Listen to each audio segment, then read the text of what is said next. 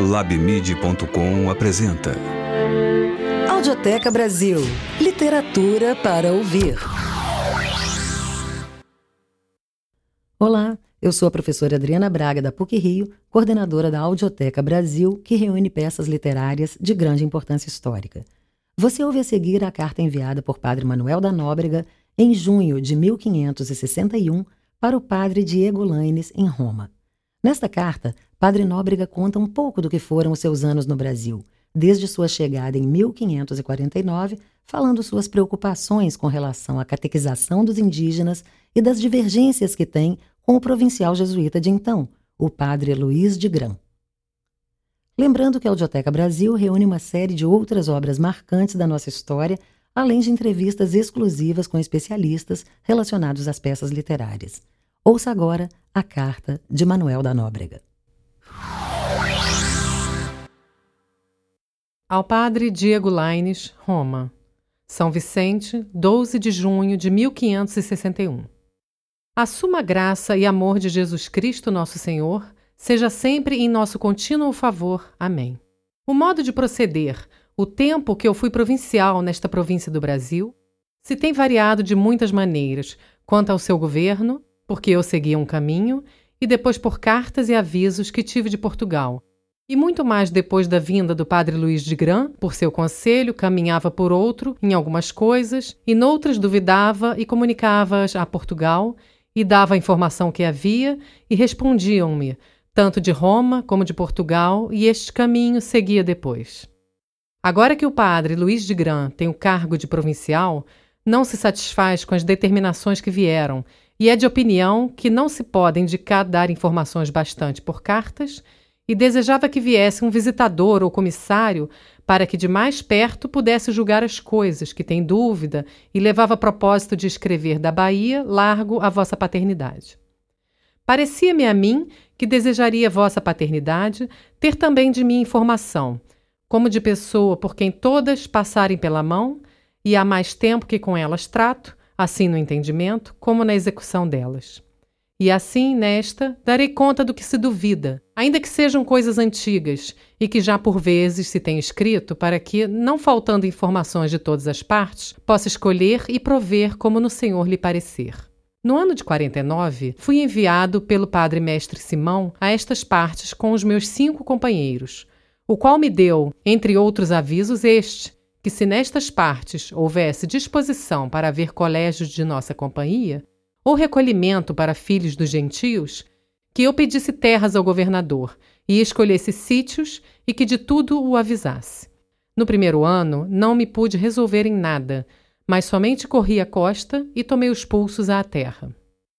Logo no seguinte ano, mandaram quatro padres com alguns rapazes órfãos, e isto me fez crer a minha opinião e que Nosso Senhor era servido de haver casa para rapazes dos gentios, e aqueles vinham para dar princípio a outros muitos de cada terra, que se recolheriam com eles, e comecei a adquirir alguns com muito trabalho, por estarem naquele tempo muito indômitos, e pedi sítios para casas e terras ao governador. E houve alguns escravos, e entreguei-os a um ciclo para com eles fazer mantimentos a esta gente.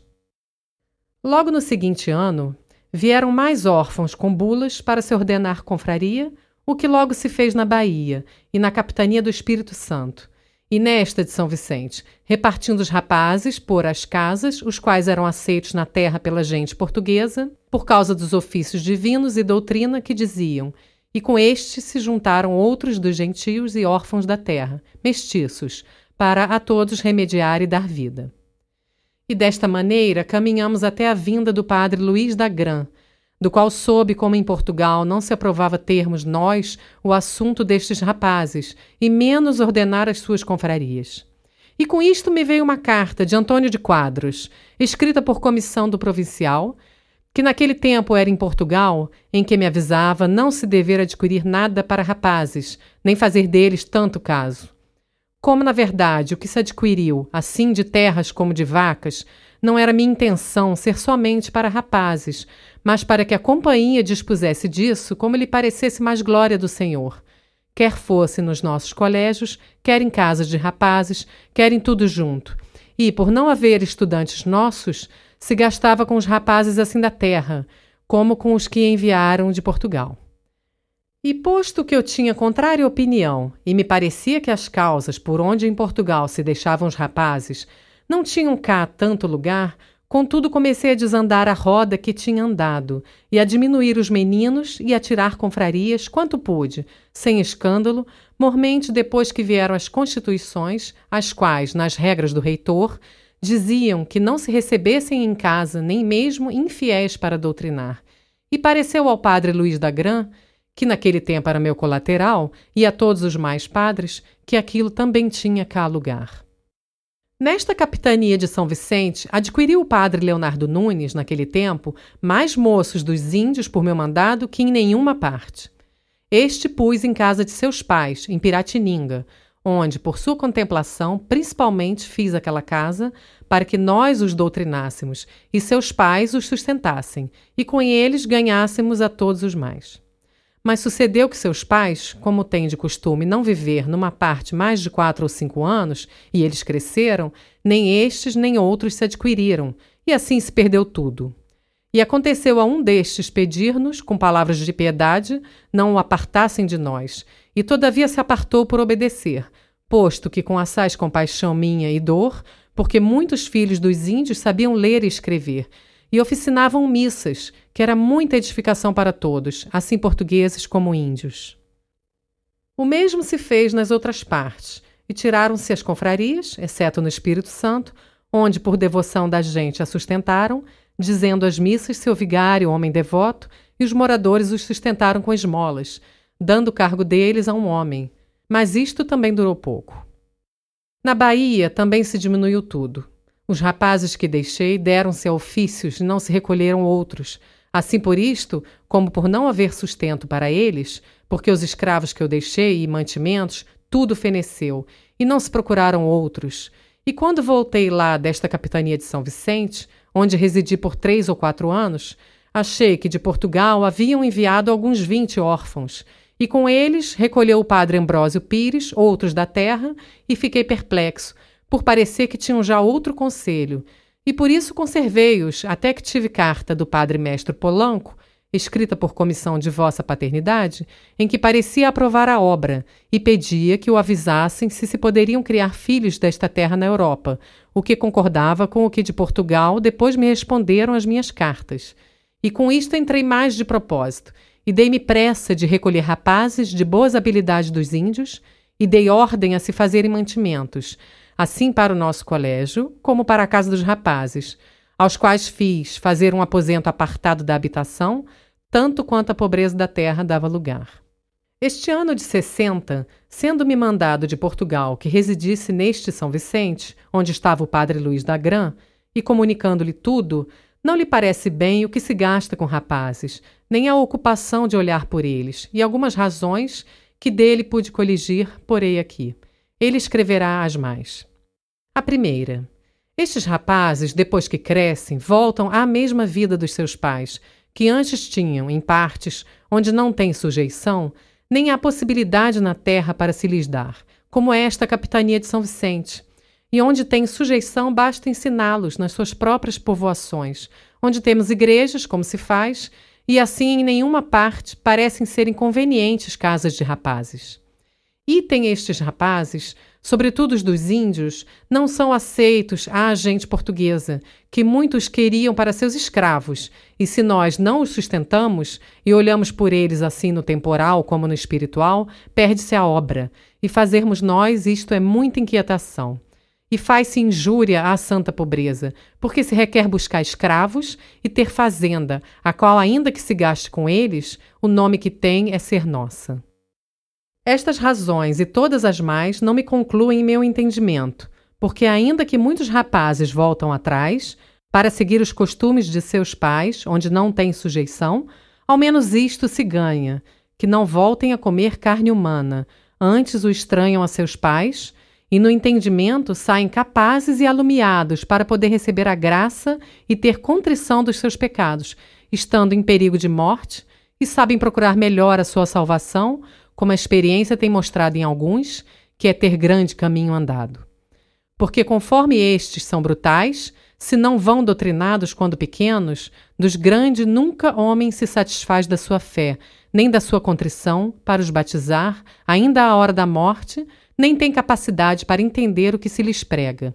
Tanto que algum de nós, por sua bruteza, foi de opinião não se dever batizar nenhum deles grandes, por não serem capazes para o batismo, se não se doutrinam e criam de pequenos, que é outro extremo. A qual opinião, ainda que eu de todo não a aprovo, a refiro à vossa paternidade, para que saiba que alguma razão tem esta opinião. E todo o seu tornar atrás é seguir o caminho da carne e andar nus, e por isso com vergonha não vir à igreja. Como filhos de Adão, fogem da igreja, porque costumavam andar vestidos quando os tínhamos, e depois não têm indústria para ter outros vestidos, e os que a têm andam vestidos. E dos que se recolheram, não se perderam todos, porque alguns morreram durante a inocência, outros deram-se a ofícios, outros passaram a outras partes, onde perseveram na fé recebida. Nem tampouco se deve ter por mal empregado o trabalho que se toma por livrar almas de perdição, de todo perdidas, e que não têm outro remédio, e estão em extrema necessidade deste, nem seu assunto é tão dificultoso, porque, como andam nus e em pequenos não se estranha tanto, escusam muitos deles vestidos. O seu conduto também o escusam, porque eles têm tempo, depois da sua lição, para ir pescar sua comida aos rios, que têm muito pescado, e ao mar. A farinha da terra lhes hão de dar, a qual podem fazer poucos escravos para muitos deles, se houver um homem que, por sua devoção ou assalariado, tome conta disto. Nesta capitania de São Vicente, as redes que são suas camas é mais dificultoso por serem caras, mas podiam vir de outras capitanias, onde são muito baratas. Mas ao padre Luiz da Gran parece isto espécie de mercancia.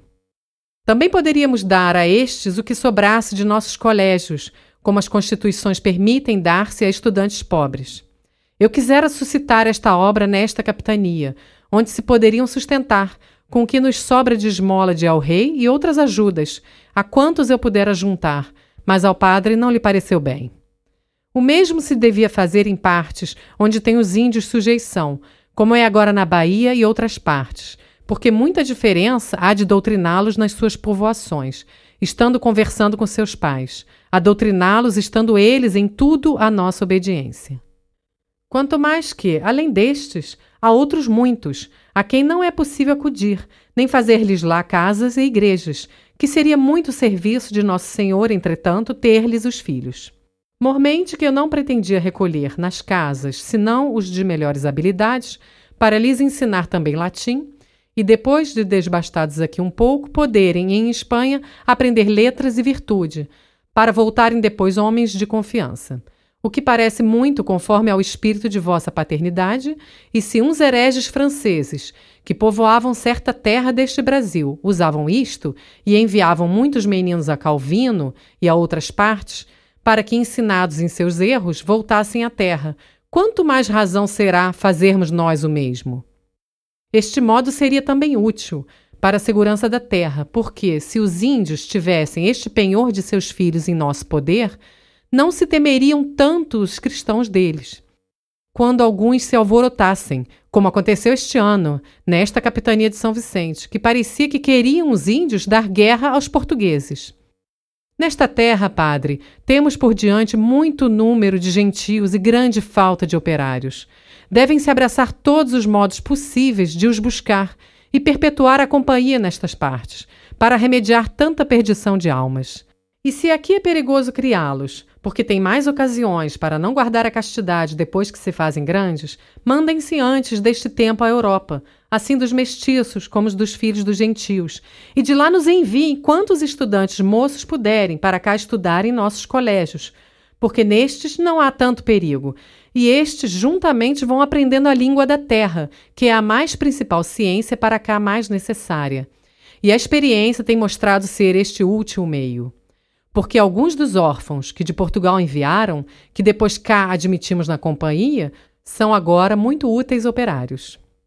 Esta troca queria eu fazer ao princípio, e enviei alguns mestiços, e deles um está agora em Coimbra, mas fui avisado que não mandasse mais. Se não se há de fazer conta, senão dos operários que se enviam de Espanha, segundo vêm poucos, e se acabam os que cá estão, muito devagar irá a conversão desta gentialidade. O padre Luiz da Gran parece querer levar isto por outro espírito muito diferente e quer edificar a gente portuguesa destas partes por via de pobreza e converter esta gente da mesma maneira que São Pedro e os apóstolos fizeram, e como São Francisco ganhou muitos por penitência e exemplos de pobreza, e esta opinião me persuadia sempre, quando eu tinha o cargo, e ainda agora desejava introduzi-lo quanto fosse possível, e sempre teve escrúpulos, porque é ele muito zelador da santa pobreza, a qual queria ver em não possuirmos nós nada, nem haver granjearias, nem escravos, pois éramos poucos, e sem isso, com as esmolas mendigadas, nos podíamos sustentar, repartidos por muitas partes, e desejava casas pobrezinhas. E isto foi causa que, partindo eu desta capitania para a Bahia, e deixando escravos e escravas entregues a um homem, deixando-lhe tudo, com lhe dar certo mantimento, tirando os escravos muito necessários para o serviço da casa, o qual, acabado, ficasse a casa sem escravos e sem mantimentos e sem criação, exceto das vacas. O mesmo propósito levara para fazer agora da Bahia, onde ficou muito mantimento feito assim para os nossos como para os meninos e alguns escravos, de que um homem tinha o cargo, porque tem ele por melhor comprar o mantimento que ter quem o faça. Bem creio que os padres da Bahia lhe irão à mão, se não mudarem sua opinião, conformando-se com a do seu provincial. Também me deixou mandado agora, partindo para a Bahia, que eu não mercasse escravos, nem mesmo para trabalhar nas obras do colégio, que ele deixava mandado que se fizesse, mas que se alugassem, que é coisa muito custosa e requer muita renda, e não há coisa dessa maneira que baste. Tem também o padre por grande inconveniente ter muitos escravos, os quais, ainda que sejam todos casados, multiplicarão tanto que será causa vergonhosa para religiosos, multiplicando muito sua geração, além da pouca edificação dos cristãos. Esta razão não me conclui muito, porque, como um homem leigo os tem a cargo, sem nós entendermos com eles, por mais inconvenientes tenho ter dois ou três necessários para o serviço da casa, de que a casa tenha cuidado, que ter muitos mais, sem nós entendermos com eles, porque todos confessamos não se poder viver sem alguns que busquem a lenha e água e façam cada dia o pão que se come e outros serviços, que não é possível poderem se fazer pelos irmãos, sobretudo sendo tão poucos, que seria necessário deixar as confissões e tudo mais. Esta opinião do padre me fez muito tempo não firmar bem o pé nestas coisas, até que me resolvi, e sou de opinião, salva sempre a determinação da santa obediência, de tudo o contrário. E me parece que a companhia deve ter e adquirir justamente por meios que as constituições permitem quanto puder para os nossos colégios e casas de rapazes, e por muito que tenham, farta pobreza ficará aos que discorrerem por diversas partes.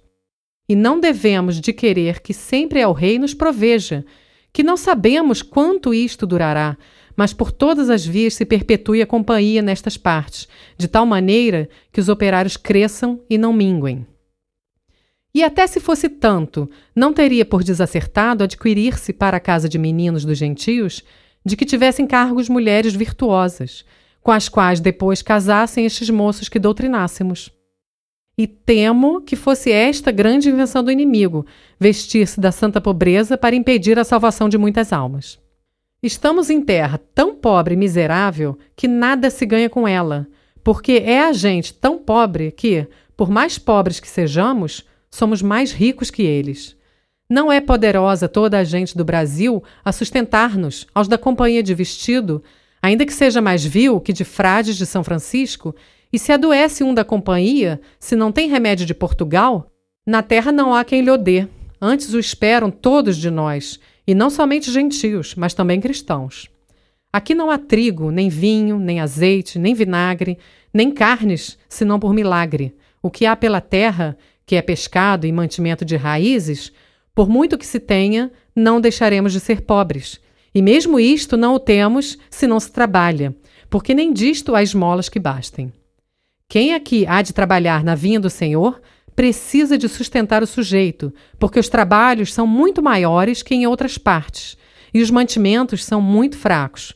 E, posto que a caridade e juventude façam não se sentirem tanto, todavia deve-se ter respeito a conservar-lhes a saúde, e é grande perda perder um da companhia a vida e saúde com quem muito se serve nosso Senhor. As graças e faculdades recebemos de que usamos. Uma dúvida nos ficou, e é se se terão também as dispensas acerca dos contratos de matrimônio com os filhos dos cristãos mestiços, porque alguns deles são tais que deles aos mesmos gentios há pouca diferença.